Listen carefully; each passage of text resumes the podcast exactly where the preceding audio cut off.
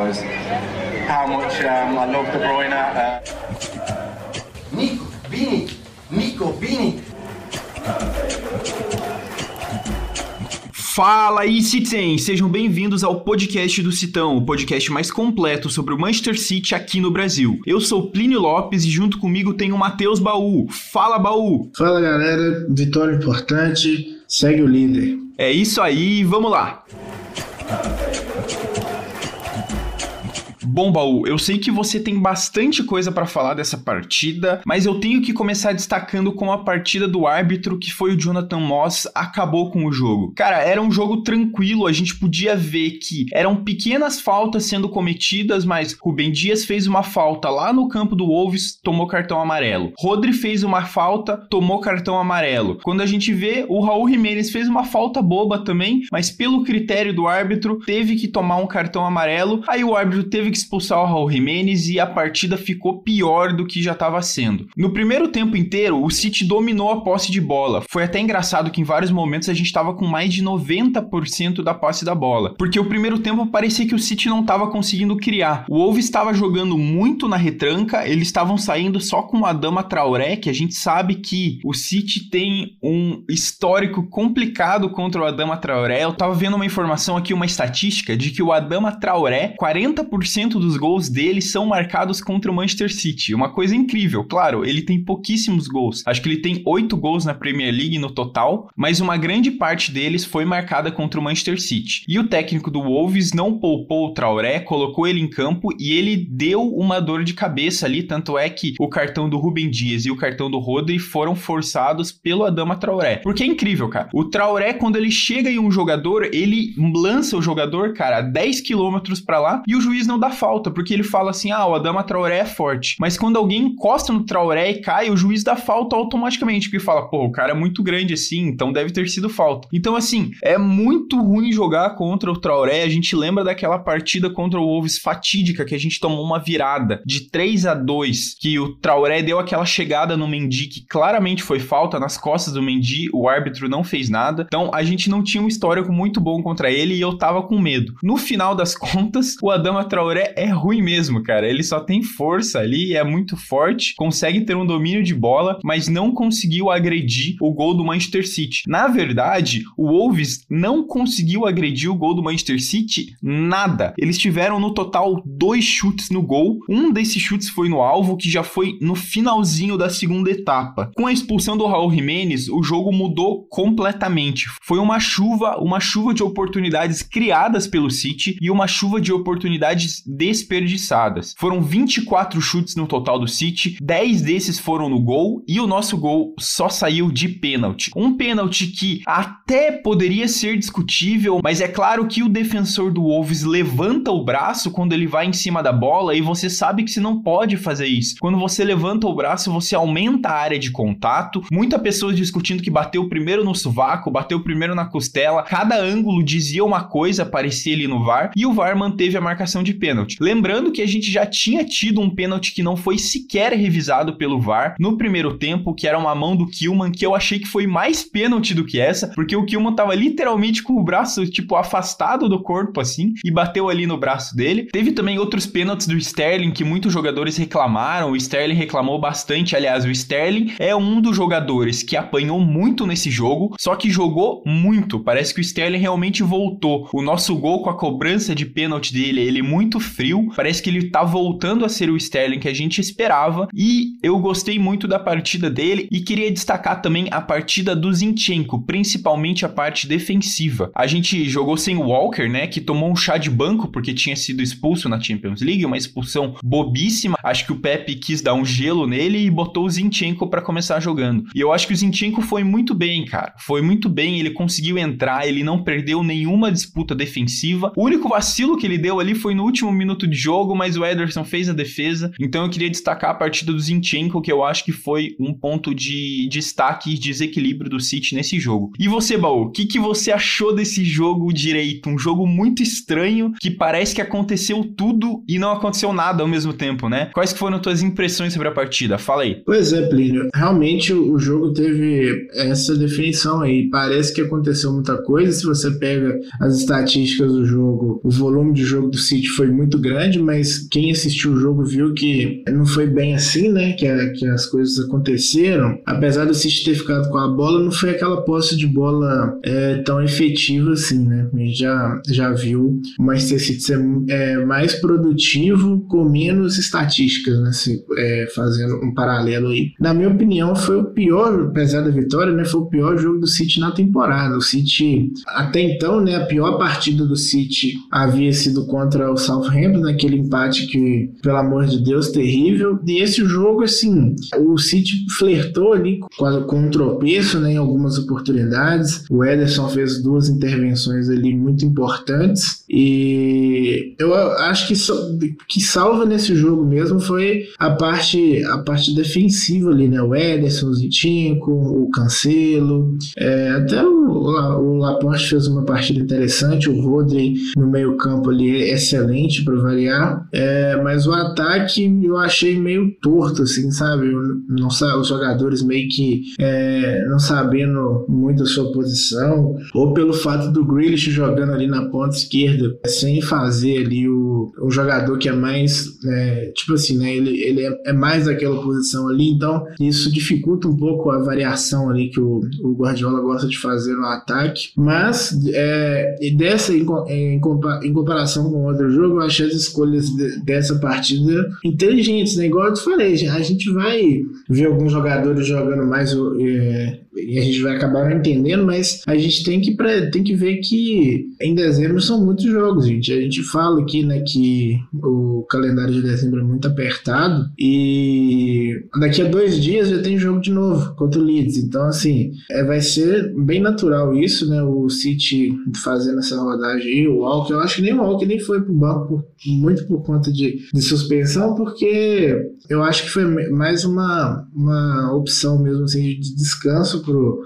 jogador, né? A tendência é que nos próximos jogos também continuem acontecendo essas paradas aí, até o descanso que os jogadores têm ali de é, em janeiro, né? Tem alguns, uma semaninha, duas semaninhas ali sem, sem partidas, né? Porque o, o City tem o jogo da FA Cup, se não me engano, no dia 9, é, para no dia 1 aí tem nove dias de descanso, tem esse jogo e aí só volta a jogar depois do dia 15. Então, assim, é uma meia parada, né? Infelizmente o calendário tá mais curto aí por conta da pandemia. Mas em dezembro a gente tem que é, focar mesmo no resultado, né? Tipo assim, o importante é a vitória vir, os três pontos. O sarrafo essa temporada tá muito lá em cima, são três times disputando é, ponto a ponto com o City e eu acredito que se o City fizer um dezembro perfeito ou próximo da perfeição, é, vai ser muito importante por aqueles diversos motivos que a gente já tem falado aí no podcast, que é a Copa das Nações Africanas, Mundial Interclubes, é, o próprio o Chelsea, é, esse pessoal estava falando na transmissão ontem, que o Mundial vai coincidir com o primeiro jogo da, da Champions, né? O primeiro jogo da, das oitavas de final. E isso vai ser ruim para o Chelsea porque é,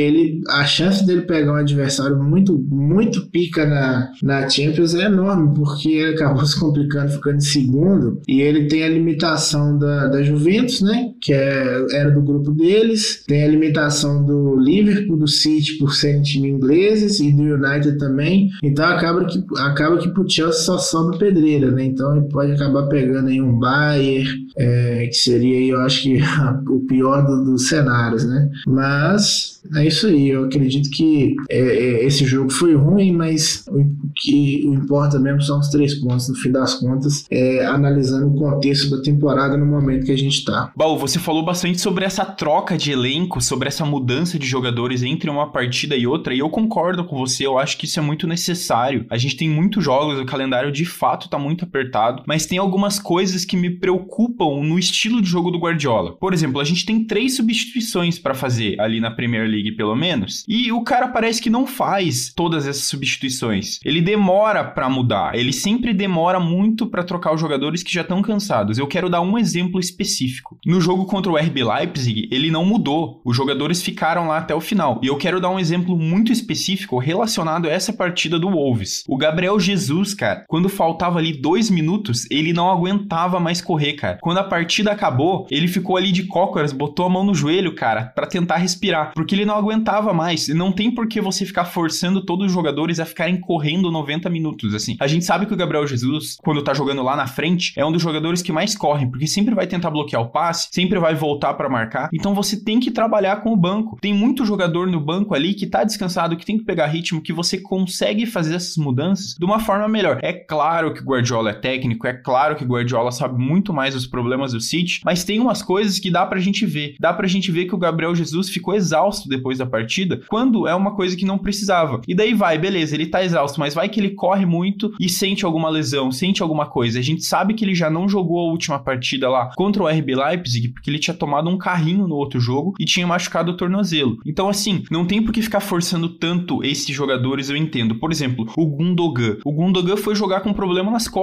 O Guardiola revelou depois na entrevista pós-jogo. O Gundogan tá com problema nas costas faz dois ou três jogos. Tanto é que ele não foi escolhido para bater o pênalti. Ele é o batedor oficial do City agora. Ele não foi escolhido para bater o pênalti porque ele tava com problema nas costas e tava com medo de não conseguir chutar bem. E no final das contas, botaram o Sterling. O que eu achei bom pelo Sterling, porque ele conseguiu marcar o seu gol número 100 ali, né? É um dos 30 ou 40 jogadores que tem mais de 100 gols ali pela Premier League. Então achei que foi uma escolha bem acertada do time. Mas a gente não pode ficar escolhendo o batedor de pênalti entre quem tá menos cansado e entre quem tá menos lesionado. Então tem que aprender a trabalhar com essas lesões, não sei. Tem que ver o que dá para fazer com o Gundogan, tem que ver o que dá para fazer com, com o Gabriel Jesus. Mas agora mudando totalmente da água pro vinho, tem uma coisa que a gente tem falado há muito tempo nos podcasts, Val, e que eu quero celebrar com você. Finalmente veio um clean sheet, finalmente veio o clean sheet número 100 do Ederson pelo Manchester City. Então, é uma coisa para celebrar, porque fazia vários jogos que a gente estava esperando isso, que a gente estava comentando que a gente não conseguia um clean sheet, e dessa vez a nossa defesa foi excelente, foi espetacular. A gente não concedeu quase chutes no gol, na verdade foi só um chute no gol, dois chutes no total, e o chute no gol que foi no final, que poderia ter empatado a partida, o Ederson fez uma bela defesa. Então, eu acho que a gente tá se encontrando muito bem. A nossa defesa já é a melhor do campeonato, porque o Chelsea tomou dois gols do Leeds, então a gente tem a melhor defesa do campeonato com apenas nove gols sofridos. E é isso, cara. A gente tem zagueiros muito bons. Dessa vez foi Rubem Dias Laporte. Eu sei que você tem as suas ressalvas pelo Laporte, mas eu acho que ele fez, como você falou, fez uma partida muito segura hoje e mostra que dá pra gente contar com ele. Quando a gente precisar do Stones, dá pra gente contar do Stones. A gente tem o Walker ali também pronto. Então, eu acho que a gente tá caminhando bem para aumentar esse número de clean sheets nessa temporada, se tudo der certo. Mas é, é bem isso, Plínio. Acaba que,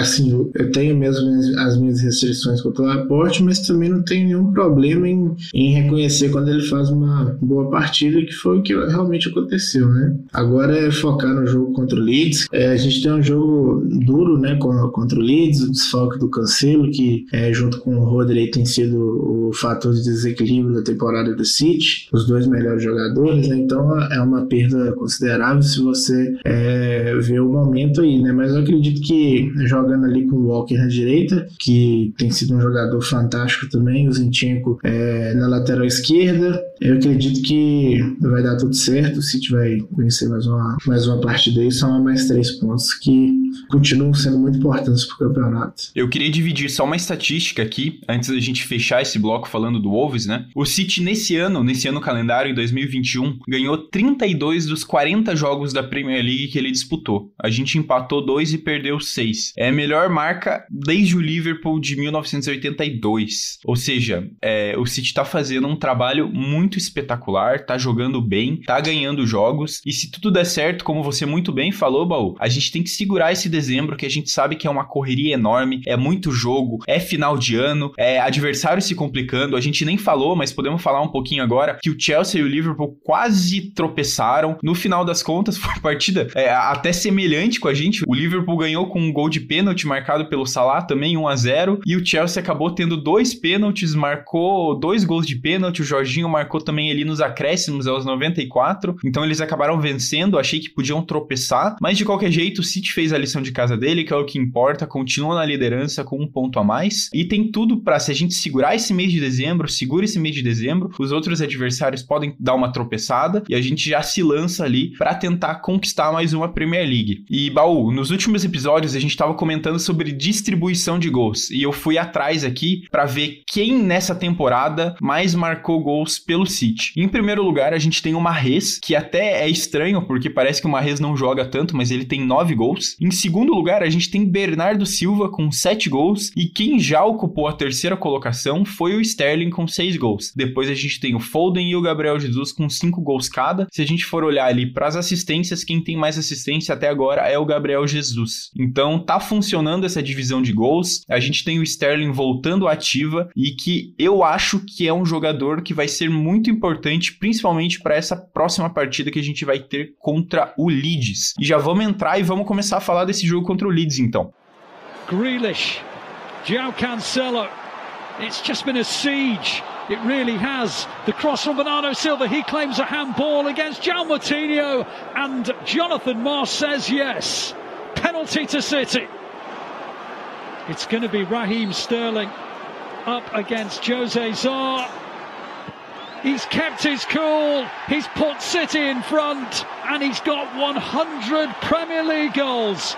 It's the perfect moment. A gente sabe que o Leeds dessa temporada não é o mesmo Leeds da temporada passada. É, o Leeds na temporada passada estava muito bem, estava melhor, tinha mais jogadores, tinha o Benford que estava muito inspirado, mas dessa vez o Leeds está lá embaixo na tabela, está em 15 e eles só venceram três partidas nessa temporada, empataram sete e perderam seis jogos. Então eles não vêm muito bem. Apesar disso, eles deram um susto no Chelsea, eles começaram ganhando do Chelsea, depois empataram contra o Chelsea, mas no final das contas acabaram tomando a virada. Eu tenho medo de alguns jogadores, eu tenho medo do ataque do Leeds. A defesa do Leeds é uma das defesas que mais tomou gols nessa temporada, foram 25 gols sofridos, ou seja, tem espaço para o nosso ataque explorar, tem espaço para o nosso ataque ir atrás deles, mas eu fico com medo um pouco do ataque deles, porque eles têm jogadores que são muito bons e jogadores que fazem aquelas jogadas individuais, né? Que às vezes podem quebrar nossas linhas, porque quando o time joga em conjunto, a gente é muito bem treinado, a gente não, não toma esse tipo de gol normalmente normalmente. Mas às vezes tem um jogador ou outro que desequilibra. E esse jogador é o Rafinha, que eu acredito que no Leeds pode desequilibrar para eles. Porém, cara, com Ruben Dias, o Walker que vai estar tá de volta, com Zinchenko que vai estar tá jogando, já que a gente vai estar tá sem Cancelo, provavelmente, Rodri no meio-campo, Bernardo Silva, eu não acho que a gente vai correr muito risco contra o Leeds. É claro que tô fazendo isso aqui, ó batendo na madeira aqui para ter certeza que eu não tô zicando, mas eu acho que é uma partida pro City ganhar e eu acho que é uma partida um pouco menos encardida do que a que foi contra o Wolves. O Wolves estava mais forte na tabela, o Wolves tem jogadores que são um pouco mais fortes, tem jogadores que jogam mais certinho ali no ataque, do que o Leeds está nessa temporada que tá um pouco perdido. Então se eu pudesse apostar, eu apostaria numa vitória do Manchester City, apostaria num jogo bem do nosso ataque, espero que seja um jogo melhor do que o que foi essa partida contra o Wolves, porque eu quero ver um jogo bom. É claro que para mim, se a gente ganhar, pouco importa se o jogo foi bonito, se o jogo foi feio, se o gol foi de pênalti ou não. O que importa pro City agora é vencer e continuar no topo da tabela. Mas eu podia aproveitar um joguinho bom também. É, eu acredito que a posição do, do Leeds na, na tabela do campeonato não, não condiz com o futebol que o Leeds pode entregar, né? É, é meio mentiroso isso aí, que eles vão acabar recuperando o campeonato. É um time com jogadores perigosos. Então, assim, é, pro Leeds fazer o jogo da vida dele contra o City, eles não trocam de roupa, literalmente. Então, assim, o City tem que entrar focado, apesar do adversário estar tá lá embaixo na zona. A gente sabe que na Premier League não tem jogo fácil. É, a gente fala que é o, o, campeonato mais difícil do mundo, porque é, de repente o Norte vai lá e, e vence o, o, líder do campeonato, entendeu? Então, assim, não dá para subestimar o Leeds, não dá para subestimar o Bielsa, que é um, um baita de um treinador, né? Apesar de que é, ele não tem tanto tantos resultados assim na carreira de, de títulos, né? Mas ele é um, um, conhecedor de bola. O Guardiola admira muito ele, outros treinadores também, o São Paulo, discípulos dele, né? É, enfim, é, é, o, o Leeds tem, tem com capacidade para dificultar esse jogo para o City. Se o City não entrar, por exemplo, se ele jogar igual jogou contra o Wolverhampton, acredito que o City pode acabar se complicando. Mas o, o caminho natural aí é o City vencer, né? E é para isso que a gente vai torcer, continuar aí somando os pontos né? Igual a gente tem falado, é, de grão em grão, a galinha enche o papo e, e como a gente já teve aí, ontem a gente já comemorou o título aí, né, da filial do, do Manchester City, né, que a gente vai falar aí no próximo bloco, é, trazer mais um, mais um título aí pro City Football Group. Baú, você falou sobre o Leeds fazer o jogo da vida deles e foi isso que aconteceu em abril desse ano na temporada passada. A gente acabou perdendo 2 a 1 pro Leeds. Eles abriram o placar com o Dallas, depois eles tiveram um jogador expulso, ficaram com um a menos. A gente fez um gol de empate com o Ferran Torres e no finalzinho do jogo o Dallas fez mais um nos acréscimos. Então, assim, é um time bem perigoso. A gente sabe que o Bielsa é um ótimo treinador. É claro que o Leeds deu uma caída de produção, mas isso é normal. Tem muitos times que chegam da segunda divisão, fazem uma temporada boa e depois dão uma caída, porque você precisa repetir essa temporada, você tem uma diferença de investimento, você tem toda essa diferença de como o time estava acostumado a jogar, então realmente os times dão uma caída, mas o Leeds é especial, tem um treinador muito bom, então é bom a gente ficar de olho, mas o City tem que fazer o dever de casa, né? Se quiser ser campeão da Premier League, tem que ganhar do Leeds e não só do Leeds, de vários outros adversários mais fortes e mais fracos. Então eu acredito que a gente tem potencial e que a gente vai conseguir fazer uma partida boa nessa terça-feira. Bom, e chega de falar do Leeds, a gente volta a falar depois do jogo e agora a gente vai falar um pouquinho sobre a filial do City que foi campeã. Vamos falar um pouquinho sobre o New York City. Fica aí com a gente. Perhaps we'll have a shot here as a Bom, e nesse sábado, além da vitória do Manchester City sobre o Wolves, o New York City também foi campeão da MLS Cup. Da Copa da MLS, lá o campeonato dos Estados Unidos, a gente já tinha vencido a conferência, que aliás foi com o gol do Thales Magno, que é brasileiro, cria da base do Vasco. Ele fez o gol lá nos acréscimos da partida para trazer a vitória da final da conferência deles lá, né, que é um pouquinho diferente, não é necessariamente por pontos, é uma estrutura um pouco mais semelhante com a segunda segunda divisão aqui do campeonato inglês, que tem os playoffs, né? E no sábado, o New York City se sagrou campeão da MLS Cup, ganhou a final contra os Timbers. Foi um jogo emocionante, assim, né? Porque o New York City abriu o placar, depois tomou um empate ali nos acréscimos aos 94, teve que jogar uma prorrogação bem estranha, que parecia que os jogadores estavam cansados, não queriam abrir tanto. O técnico voltou a botar o Thales Magno ali para jogar, só que a gente foi para os pênaltis. E daí o goleirão, o Johnson do New York City, desequilibrou, defendeu dois pênaltis seguidos e a gente só precisou converter os nossos pênaltis para ganhar. E isso mostra que mais uma filial do City Football Group é campeã. O que, que isso significa um pouquinho pra gente aí, Baú? Ah, é a, a dinastia do City aí sendo implantada aí mundo afora, né? A gente é, já tinha havia sido campeão com o Manchester City, obviamente. Na última temporada, o Mumbai City ganhou a, a Superliga Indiana o Melbourne City venceu a Liga Australiana, né? E agora o New York City vencendo a Major League Soccer, né? A gente sabe que o projeto do City com o City Football Group é ter um grande time em cada grande liga do mundo, né? Então a gente já tem aí, por exemplo, na, é, na Liga One a gente tem lá o Troá, o Troyes, né? Nós não sabemos aí a, a pronúncia. Na La Liga, que a gente acabou sendo rebaixado, né? Já disputou a La Liga o Girona. É, temos time também na Bélgica. É, então, assim, a, a ideia do City é mesmo fazer um, uma grande rede aí de futebol pelo mundo, né? E está começando a colher os frutos, né? Lógico que o investimento no City, que é o, o carro-chefe do grupo, é muito mais intenso, né? É o, a galinha dos ovos de ouro aí, né? Se a gente puder comparar. Mas é, você viu, por exemplo, o Montevideo City Torque classificou para Libertadores. O City, quando comprou, ele estava na segunda divisão. Então, em menos de duas temporadas aí, o Torque já, já vai disputar uma, uma Libertadores, né?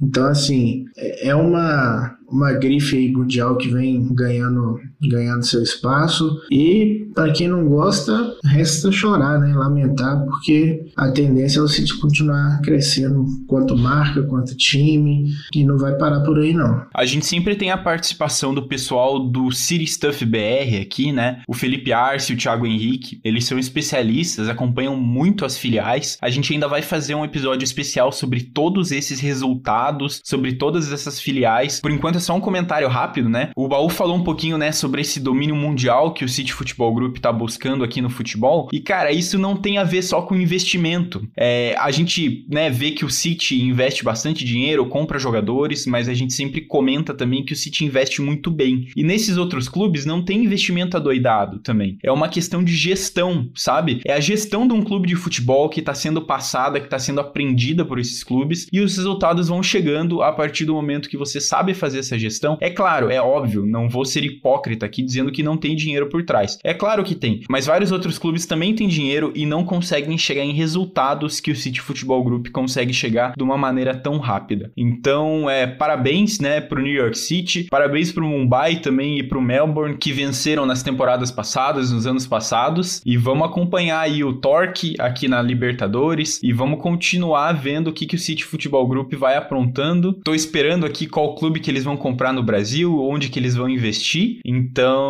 Vai ser o Cruzeiro. Pode ser o Cruzeiro também, né? Estamos precisando, mas eu acho que a gente vai, o meu Cruzeiro vai acabar falindo no City aí, porque a dívida tá muito grande. Podia ser meu São Paulo também, cara. Não ia achar ruim, não, hein? Tá precisando uma gestão. Não, São Paulo já tá bem, já, pô, sai fora. If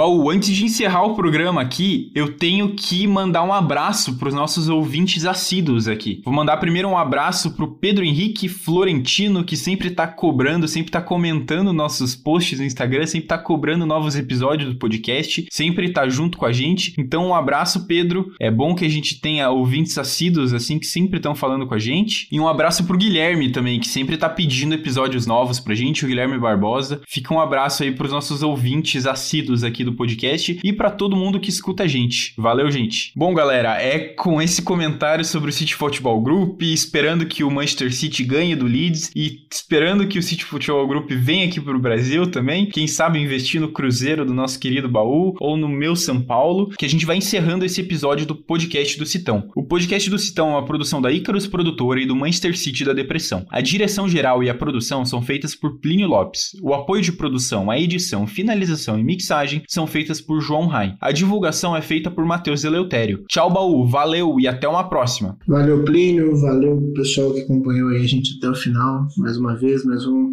mais um episódio pra conta. E é isso aí, daqui a dois dias tem um jogo, vamos buscar os três pontos, continuar na liderança. É isso aí, tamo junto, até a próxima.